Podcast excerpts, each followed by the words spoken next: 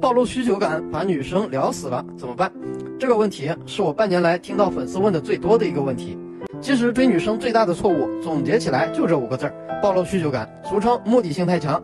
男生可能对异性会来者不拒，女生是普遍缺乏安全感的，在对一个男生没好感的情况下，往往会选择自我保护，不会过多去暴露自己。这个时候，如果男生表现出太强的目的性，女生就容易产生抗拒。打个比方，都说查户口不好，可能在有些男生看来，通过不断提问可以了解信息，去建立联系。但对于女生而言，都会觉得明明两个人都不熟，为什么要告诉你那么多？她会觉得你有所企图，而且问句本身造成一定的压迫感，她出于自我保护就不愿意回应。所以你想追一个女生，就是尽量要让一切显得自然一些，先通过轻轻松有趣的扯淡，把关系拉到熟悉阶段，再去互换信息。得到女生的信息后，也要给予对方信息，而不是一味的索取信息。目的性太强的另一个表现在于频繁的去联系，比如刚认识就天天找女生聊天，早安晚安，没话找话聊个没停。很多人会觉得聊得越多，关系越近，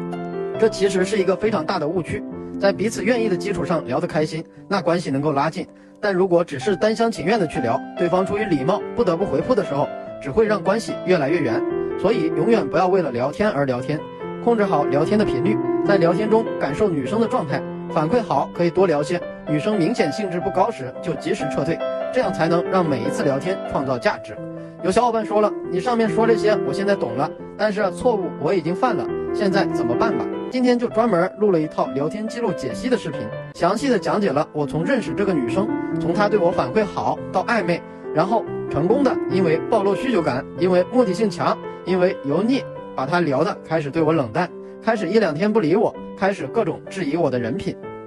就在基本聊死的时候，通过一个比较犀利的操作，把他对我所有的质疑给打消了，并且成功的把之前的聊的暧昧的状态给延续了下去，顺利的进行到了约会的地步。而且这个方法你是可以拿来用的，成功率在我用来的时候百分之八十，你用的时候可能只有百分之四十。想看的小伙伴私信或者评论找我要。